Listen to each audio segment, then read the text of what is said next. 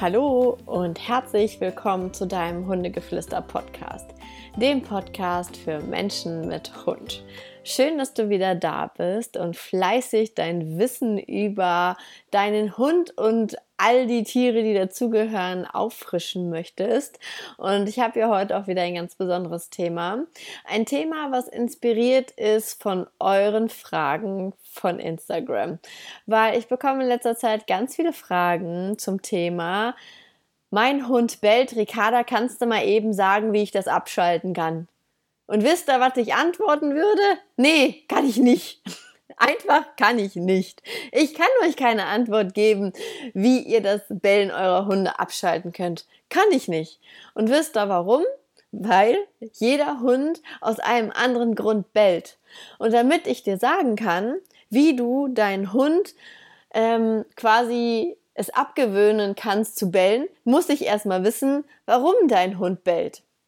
Manchmal hat man ja schon so ein bisschen so ein äh, Bauchgefühl, ähm, warum der Hund bellt, was der damit sagen will. Weil Fakt ist auf jeden Fall, dass ein Hund mit seinem Bellen immer auf irgendwas aufmerksam machen möchte. Denn ein entspannter Hund, der in der Mitte oder in seiner Mitte ruht, bellt nicht. Wenn ein Hund bellt, hat das immer irgendeine Intention und meistens diese Intention nicht, weil der Hund in Ruhe ist, sondern weil er aufgeregt ist. Ähm, ich versuche mal ein paar Beispiele zu nennen, wann ein Hund bellt. Zum Beispiel der typische Balljunkie. Du hast den Ball in der Hand und dein Hund kläfft dich im wahrsten Sinne des Wortes einfach die ganze Zeit an. Also was tut dein Hund? Er bellt dich an und schreit eigentlich verdammt nochmal, wirf jetzt den Ball los, los. Also es ist eine sehr aufgeregte Energie, eine sehr fordernde Energie. Ähm, und es ist für mich also niemals die Energie von Freude, so yeah, yeah, es geht los. Also irgendwie ist das für mich eigentlich was, was ich nicht wollen würde, dass mein Hund es tut. Ähm, deshalb ist das auf jeden Fall eine Form von Bellen, die, glaube ich, auch sehr nervtötend sein kann. Also wenn der Hund aufgeregt ist und etwas von dir will. Eine zweite Option wäre, warum ein Hund bellt. Und das ist dann vielleicht, weil er ein kleines Aggressionsthema mit anderen Hunden hat und andere Hunde dann anbellt. Und da ist dann auch wieder die Frage, warum bellt er denn andere Hunde an? Weil er schreit, hey, verpiss dich, ich will dich fressen? Oder weil er schreit, oh scheiße, scheiße, bitte, bitte geh weg und ich habe so Angst, ich bin so unsicher? Oder bellt er einfach nur, weil er es kann und keinen anderen Job hat und mega frustriert ist, dass du ihn nicht auslasset und er deshalb vielleicht andere Hunde anbellt. Ähm, das ist eine Variante des Bellens. Dann, was gibt's noch? Das Bellen, wenn zu Hause jemand vielleicht klingelt oder an der Haustür oder am Garten irgendwie vorbeigeht. Dieses Bellen, was ich immer ein bisschen finde, es hört sich mir an so wie ein Wuff. Beziehungsweise da ist es auch unterschiedlich, wenn ein Hund bellt, wenn er anschl anschlägt quasi, dass jemand kommt. Der Ike macht zum Beispiel dann immer so ein Wuff so von wegen, hallo, ich habe da was gehört. Ähm, ist aber auch eine klare Ansage und ist keine entspannte Energie, weil in dem Moment, wo er Wuff macht, ist er auf jeden Fall aufgeregt, weil er ja da was gehört hat und mir das mitteilen möchte. Dann gibt's natürlich auch die FFFF-Hunde, die an der Tür stehen und erstmal alles zusammenschreien, so von wegen, ähm, verbiss dich bloß, wer auch immer du bist, hau ab, hau ab, hau ab. Das sind dann die FFFF-Hunde. Ähm, aber es gibt durchaus auch die Hunde, die hinter der Tür stehen und kläffen und sagen, komm einen Schritt näher und äh, ich nehme dich auseinander. Oder einfach die Hunde sagen, ach du Scheiße, ach du Scheiße, was passiert da jetzt? Aber ich muss ja irgendwie bellen, weil ich weiß eigentlich nicht, was ich stattdessen tun soll. Und meistens kriegen sie es dann auch nicht gesagt, was sie stattdessen tun sollen. Oder was gibt noch für ein Bellen? Ähm, es gibt auch das Bellen, wenn ein Hund quasi Langeweile hat. So, dann fangen sie auch an zu bellen.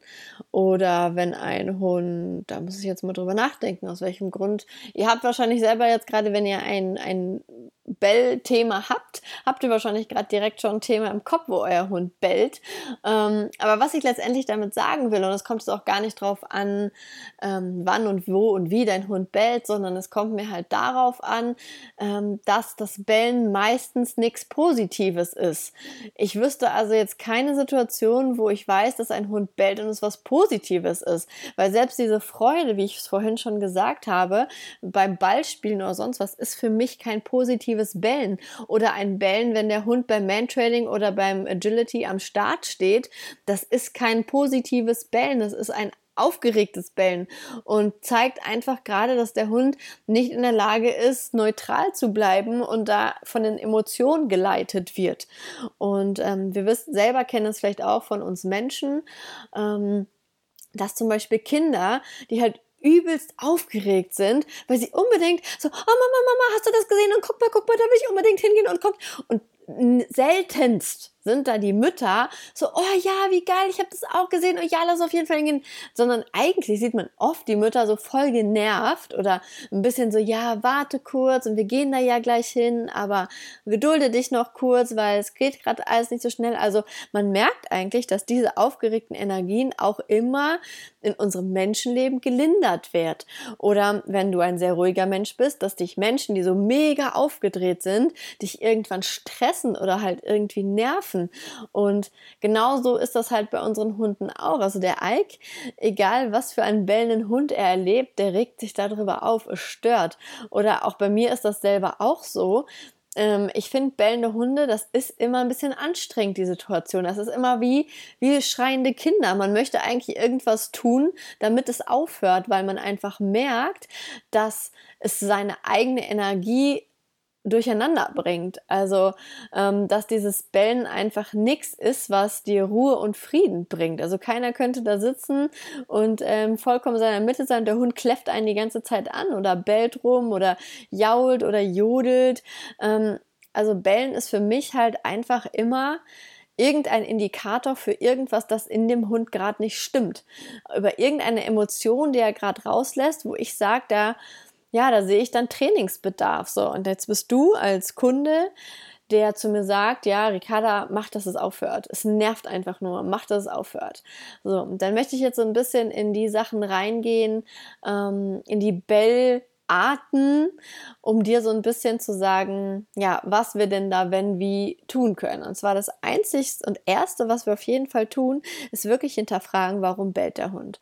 So, da gehe ich jetzt einfach mal auf das Beispiel an der Leine ein. Denn wenn dein Hund an der Leine bellt, hat das verschiedene Ursachen. Entweder, wie ich schon vorhin erzählt habe, kann es halt wirklich sein, dass dein Hund komplett ähm, die Situation nicht einschätzen kann, komplett unsicher ist und eigentlich nur schreit, hau ab, hau ab, hau ab. Ich will nicht, ich will nichts mit dir zu tun haben, aber ich weiß nicht besser, wie ich sagen soll und ich habe irgendwie keine Führung von meinem Menschen hier an der Leine und deshalb muss ich jetzt hier irgendwie das Ganze an mich reißen und dich beschützen und oder den Menschen beschützen und dann fangen sie an, da so ein bisschen dumm rumzukläffen. Wenn man so einen Hund hätte, hat, der dann quasi aus Unsicherheit kläfft, ist das eine relativ leichte Nummer, denn man muss letztendlich eigentlich, eigentlich nur dem Hund klar machen, dass er die Verantwortung abgeben kann, dass er sich zurücklehnen kann, dass er entspannen kann und dass du, der Mensch, die Führung übernimmst. Und wenn ein Mensch die Führung übernimmt, dann hört der Hund auch auf zu bellen, beziehungsweise kann sich entspannen. Das ist genauso wie wenn wenn ihr euch eine Klasse vorstellt, eine Schulklasse vorstellt, da ist, ähm, solange kein Lehrer da, das große Durcheinander und Pausengebliebla und dann wird der eine gemobbt und der andere geschlagen und okay, ich, man, der könnte jetzt meinen, ich wäre auf der kompletten asozialen Schule gewesen. Nein, ich war auf einer Realschule. Aber in so Pausen, hey mein Gott, da gibt's immer ein Opfer, was irgendwie gemobbt wird. Das wird dann auch in der Pause wahrscheinlich gemobbt. Die Jungs, ich sag mal, wir gehen jetzt mal so von der fünften, sechsten Klasse aus, die prügeln sich irgendwie ein bisschen dämlich hin und her. Ähm, die Mädels schnattern durch die Gegend, die anderen machen noch schnell die Hausaufgaben. Also es ist eine super Unruhe und ein großes Hin und Her und Hick und Hack. So. Und wenn der Lehrer kommt, im besten Falle, wenn es ein sehr autoritärer Lehrer ist, ähm, ist relativ schnell dann da Ruhe und Ordnung. Alle sitzen da, haben ihre Bücher aufgeschlagen und es geht los. So. Und genauso sehe ich das im Endeffekt in Hundegruppen oder bei unseren Hunden auch. Das heißt, wir müssen irgendwo der Lehrer sein für unseren Hund. Der Lehrmeister, der da Ruhe in den Hund bringt und der dem Hund Sicherheit vermittelt. Denn wenn wir uns sicher fühlen, im Falle von angenommen, du oder ich wäre das Mobbing-Opfer, da zähle ich die Sekunden, bis der Lehrer reinkommt, weil ich dann weiß, ich werde nicht mehr gemobbt Und so ist das bei unseren Hunden auch. Also wenn du also in der Lage bist, deinen Hund zu führen und ihm Struktur zu geben, dann kann er anfangen zu entspannen. Genauso wie ich entspannen kann, wenn der Lehrer reinkommt, weil ich dann nicht mehr gemobbt werde, zum Beispiel. So. Und das kann eine Intention sein, warum dein Hund bellt, weil ihm einfach die Sicherheit fehlt. Natürlich ist das nicht mal eben damit gemacht, ja klar, wir bauen jetzt Sicherheit auf. Nein. Da müssen wir natürlich auch ganz individuell gucken, wie du deinem Hund Sicherheit vermitteln kannst. Das heißt, wir müssen genau in eure Bindung oder in eure Beziehung zueinander reinschauen und gucken, was habt ihr schon getan, wo sind noch Defizite, wo muss man genau anfangen, die Struktur zu geben. Ist es an der Leine, ist es in der Auslastung, ist es im Zusammenleben, vielleicht sogar zu Hause, wo müssen wir Struktur geben, damit dein Hund sich sicher fühlen kann. Und dann kann man daran arbeiten, dass das Bellen weniger wird, weil du deinem Hund halt Sicherheit gibst. Ähm, das wäre ein Weg für einen unsicheren Hund. So, wenn wir jetzt aber einen Hund haben, der aus pures da, also ich nehme jetzt mal einfach den, der wirklich ein Verhaltensthema hat, eine Verhaltensstörung hat und man kann es so ein bisschen aggressives Bellen quasi nennen. Und wenn der Hund dann quasi aggressiv bellt, weil er eine Vorgeschichte hat, wo er selber vielleicht mal zusammengebissen wurde, weil er immer auf negative Hunde tritt, trifft und weil er einfach super skeptisch ist und es irgendwie jetzt auch selbst belohnend empfindet, wenn der andere verbellt und vielleicht hat er damit auch schon Erfolg. Er hat gemerkt, okay, wenn ich richtig Kasala gebe an der Leine, dann hauen die ab, dann gehen die mir auf den, aus dem Weg. Hat übrigens auch wieder einen anderen Ursprung, wie man sich vielleicht gerade denken kann. Aber es gibt auch echt die Hunde, die finden es geil zu pöbeln. Die hatten da einen richtigen Endorphinschub, wenn sie am Strand oder im Freilauf andere mobben können. Die finden das geil. So. Und da ist natürlich auch wieder die Frage, okay, dann fängt er an zu kläffen und zu bellen und gibt richtig Vollgas. Und da kannst du halt auch nicht mal eben sagen, nein. Oder äh, die Wasserspritzpistole rausholen und ihm mal richtig äh, eine mit der Spritzpistole, äh, sag ich mal, ihn vollgießen, da machst du das Ganze nicht besser, sondern auch da ist wieder der Punkt, ähm, eine Trainingsmethode zu finden, die zu euch passt. Denn ein Hund, der sich vor dich stellt und sagt, so, und ich kläre das hier, der hat leider Gottes keinen Respekt vor dir. Also das heißt, in eurer Struktur ist da auch wieder ein Fehler, dass er meint, sich rausnehmen zu können, sich vor dich zu stellen und über deinen Kopf hinweg zu entscheiden, den anderen vermöbeln zu wollen. Und das kannst du dir auch wieder vorstellen, als wenn du da ein Kind hättest, was vor dir steht, steht und ein anderes Kind einfach beschimpft und du als Mutter oder Vater nicht in der Lage bist, ihm zu sagen, so, Jeremy Pascal, jetzt sei aber endlich mal ruhig, jetzt ist aber Schluss. Du musst doch die Marie hier nicht ständig anschreien. Die hat dir nichts getan. So, und entweder und sagt Jeremy Pascal dann, ja, Mama, ist okay, du hast recht, das war eine Überschussreaktion von mir. ist wahrscheinlich nicht passiert, wenn das so der Fall ist. Aber ähm, ja, du, du siehst, was ich meine. Ich möchte quasi dahin, dass wir auch da wieder dir die Struktur angucken, warum dein Hund das tut. Und ähm, dass wir dann, beziehungsweise das Warum haben wir schon gefunden, weil er es geil findet, andere zu mobben, aber dass wir dann wieder einen Weg finden, ähm, wie du quasi in der Lage bist, da auch wieder der Lehrer zu sein, zu sagen, nein, Jeremy Pascal, so macht man das nicht. Wir machen stattdessen das und das, dass man eine Ersatzhandlung aufbaut, dass man auch da wieder guckt, wie ist denn die Struktur? Hast du allgemein in eurem Leben überhaupt was zu sagen? Ganz, ganz oft erlebe ich es nämlich bei Hunden, wo ein Aggressionsproblem ist, dass da schon ganz viel vorher falsch läuft, dass zu Hause es keine Struktur gibt, dass der Hund gar nicht weiß, was überhaupt sein Job ist und ja, dass er einfach auch nicht den Raum bekommt, wo er sich mal zurücklehnen kann und gelernt hat, dass der Mensch die Verantwortung für ihn übernimmt und ihn führen kann. Das hat er in dem Fall einfach noch nicht gelernt.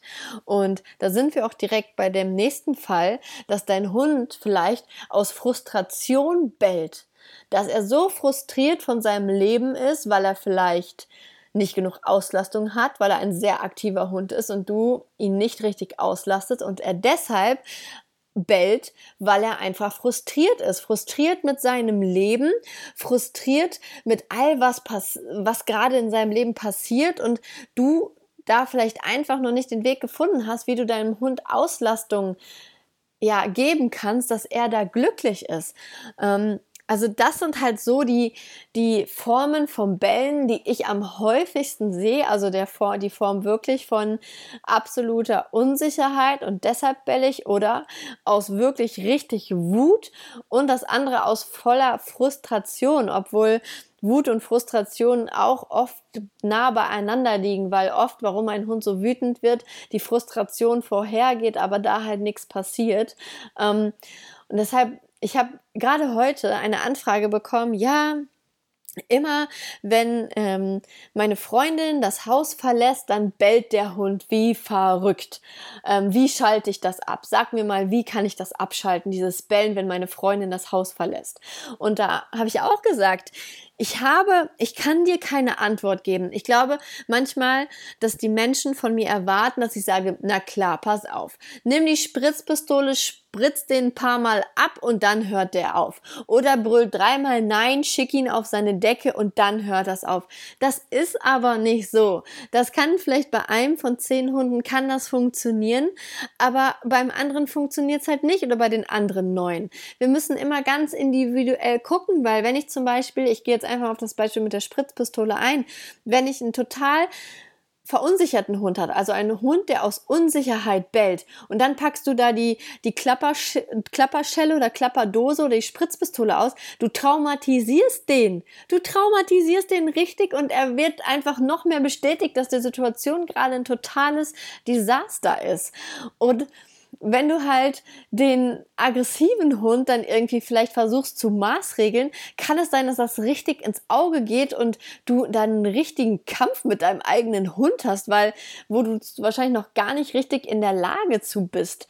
Und oder du diskutierst mit deinem frustrierten Hund, der es einfach gerade nicht anders kann, weil er so frustriert von seinem Leben ist, ähm, diskutierst du dich dumm und dämlich. Das heißt, wir müssen halt wirklich genau schauen, weil die eine Technik kann für den einen Hund perfekt sein und für den anderen aber komplett kontraproduktiv. Das heißt, es kann komplett nach hinten losgehen. Deshalb gibt es keine Antwort für, ja, der bellt, wie kann ich das abschalten? Die gibt es einfach nicht. Und das habe ich auch genau diesen Menschen dann geschrieben. Ich muss da in in ein Online-Coaching. Ich muss da, ich muss da reingehen, ich muss da ganz viel hinterfragen. Wie reagiert der dann und dann? Was macht er dann und dann? Wann fängt das an? Wann hört das auf? Frisst er in der Situation noch? Ist er noch zugänglich? Zeigt er irgendwas von einem triebgescheuerten Verhalten, wie zum Beispiel die Vorstehfoto zu zeigen? Und was passiert, wenn du das und dann das machst? Das sind alles Dinge, die ich halt nachfragen muss und um dir dann zu sagen, okay, pass mal auf, wir machen das so und so. Und dann bauen wir quasi einen Trainingsplan auf. Auch das ist meistens so mit einem einmal besprechen, so Trainingsplan erstellt und dann läuft es, nicht getan. Denn es ist immer sinnvoll, dann wirklich von Woche zu Woche nochmal zu schauen, ähm, wie läuft es, was war, wenn du das gemacht hast und vielleicht sage ich dann, nee, okay, das lassen wir weg, wir versuchen es mal anders. Das heißt, dass man wirklich von Woche zu Woche den Trainingsplan auch mit seinem Trainer bespricht und dann schaut, okay, ändern, ändern wir vielleicht was oder ähm, lassen wir es erstmal so, versuchen wir es so weiter. Ich sage immer so, das ist wie, wenn du ins Fitnessstudio gehst, du hast ein Ziel, und dann kriegst du einen Trainingsplan. So, der Trainer hat dich halt kurz kennengelernt und du hast gesagt, was du so dir wünschst und wie der Status gerade ist. So, und dann gehst du ins Training. Hast aber vielleicht vergessen zu erwähnen, dass du vor zig Jahren mal was an der Schulter hattest. So, und dann fängst du an zu trainieren und merkst, oh Scheiße, irgendwie stimmt, das hatte ich bei dem Kennenlerngespräch nicht gesagt, fängt meine Schulter jetzt an weh zu tun. Wenn das dann passiert, dann ist eigentlich der logische Weg, dass du wieder zu deinem Fitnesstrainer gehst und sagst, hör mal, ich habe ganz vergessen dir zu sagen, äh, meine Schulter, ich hatte da mal was und wir müssen den Plan ein bisschen umschreiben. So, dann schreibt er dir den Plan um, nimmt meinetwegen die Übung raus und ersetzt sie gegen eine andere. So. Dann trainierst du weiter, machst das ein paar Wochen so. Und dann merkst du so, okay, irgendwie nach vier, fünf Wochen, boah, ich habe irgendwie keinen Muskelkater mehr und irgendwie wollte ich ein bisschen mehr doch meinen Fokus vielleicht jetzt auf Beine legen und da möchte ich ein bisschen mehr ran. So, was machst du? Gehst also wieder zu deinem Fitnesstrainer und besprichst das wieder. Dann sagt er, okay, pass auf, dann nehme ich dir eine Brustübung raus und wir packen dafür eine Beinübung mehr rein und äh, du erhöhst erhöhst die Gewichte oder oder so. Und da bist du auch stetig im Austausch. Es wäre total bescheuert, wenn du dir einen Trainingsplan erstellen lässt und dann einfach und dann drei Monate durchtrainierst, ohne mal mit deinem Trainer irgendwie zu reden nochmal oder auch nochmal ähm, draufschauen zu lassen, ob du die Übungen alle richtig ausführst, weil nur weil du einmal eingewiesen wurdest, heißt das ja nicht, dass du alles dir gemerkt hast und das dann über Wochen richtig machst. Das heißt, arbeitet da mit einem Hundetrainer zusammen. Lasst euch da ein Feedback geben, besprecht das Woche für Woche. Das merke ich halt gerade mit meinen Online-Coachings. Es extrem und es, deshalb macht mir das auch so unfassbar Spaß, weil von Woche zu Woche gibt es Hausaufgaben und beim nächsten Mal frage ich die Hausaufgaben ab, beziehungsweise habe Videos gesehen oder bekommen und ähm, dann besprechen wir das und dann sagt mir der Mensch entweder, ja, das lief mega gut, viel besser oder es wird gesagt, nee, also ich habe das Gefühl, das hat es irgendwie schlimmer gemacht, dann wissen wir aber schon mal, okay, geil, dann ist das der Weg schon mal nicht nicht. Also arbeitet wirklich in den Schritten erstmal, dass ihr euch überlegt oder euch Hilfe holt, weswegen euer Hund das Verhalten zeigt, was er zeigt, in dem Fall zu dem Thema jetzt heute, warum er bellt, warum er das tut, was die Intention dahinter ist. Und dann überlegt euch einen Trainingsplan und besprecht den immer wieder baut den auf, ergänzt ihn, überarbeitet ihn. Das ist vollkommen normal in allem, was man tut. Es ist ja auch genau dasselbe bei einem Ernährungsplan für einen Hund. Wenn ich einen Ernährungsplan erstelle für meinen Hund und ich merke, dass er nach zwei Wochen zugenommen hat, dann ändere ich wieder was an dem Plan. Oder wenn ich merke, er nimmt nicht zu, er nimmt ab, dann ändere ich da ja auch wieder was. Also es gibt im Hundetraining nicht die eine Lösung mal eben schnell. Es gibt nicht umsonst mittlerweile schon Studiengänge zur Hundepsychologie. Das ganze Ding ist echt nicht so easy peasy, wie man es damals gemacht hat. So von wegen, okay, ich habe einen Hofhund, seine Aufgabe ist einfach den Hof zu ähm, beschützen, er kriegt die Essensreste von uns und der Drops ist gelutscht. Von diesen Hunden wurde nicht viel erwartet. Diese Hunde haben auf einem Bauernhof gelebt, haben als Haushof funktioniert, waren die ganze Zeit draußen in ihrer Hundehütte und man hatte keine großen Erwartungen an die Hunde. Aber wenn wir mal ehrlich sind, was haben wir denn für Erwartungen an unsere Hunde? Wir haben die Erwartung, dass unsere Hunde überall mit uns hingehen, an entspannter Leine neben uns laufen. Wir möchten gern ein Hobby mit denen machen. Wir möchten, dass die mit bei uns in der Wohnung sind, dass die vielleicht sogar im Bett schlafen, auf der Couch liegen, mit uns kuscheln, immer gut drauf sind, sich mit allen anderen Hunden vertragen. Das alles möchten wir von unseren Hunden und noch viel, viel mehr. Und ja, und jetzt ist, sind immer noch diese Erziehungsmaßnahmen, die von vor, keine Ahnung, 30, 40 Jahren aktuell waren. Da wurde jeder Hund irgendwie gleich behandelt. So hat der eine Kerl zum anderen gesagt, ey, ich hab da jetzt so einen Hund, da habe ich so gemacht und so gemacht und habe ihn dann drüber gedrescht und hat funktioniert, macht es auch mal. Ja, hat der andere es auch gemacht, ja, hat funktioniert, ja, toll, ja, hat funktioniert, war zweckdienlich, aber wo wollt ihr denn hin? Ihr wollt jetzt zu einer einer Bindung mit eurem Hund, dass euer Hund mit euch kuschelt, dass euer Hund mit euch spielt. Ein Hund, den ihr schlagt, den, der wird niemals frei mit euch spielen. Ähm, und das ist halt das, dieses Umdenken, was man irgendwie finden muss. Man möchte gerne so die Erziehungsmethoden, die einfach sind, so nur ein Weg und der muss der richtige sein. Aber auf der anderen Seite erwartet man unfassbar viel von seinem Hund und das passt für mich nicht zusammen. Also ich finde, wir Menschen sollten alle anfangen umzudenken, denn wir machen alles für unseren Hund. Ihr kauft den, die Näpfe passend farblich zueinander. Ihr habt das orthopädische Hundebett. Ihr habt die schönste Leine passend zum Geschirr oder zum Halsband.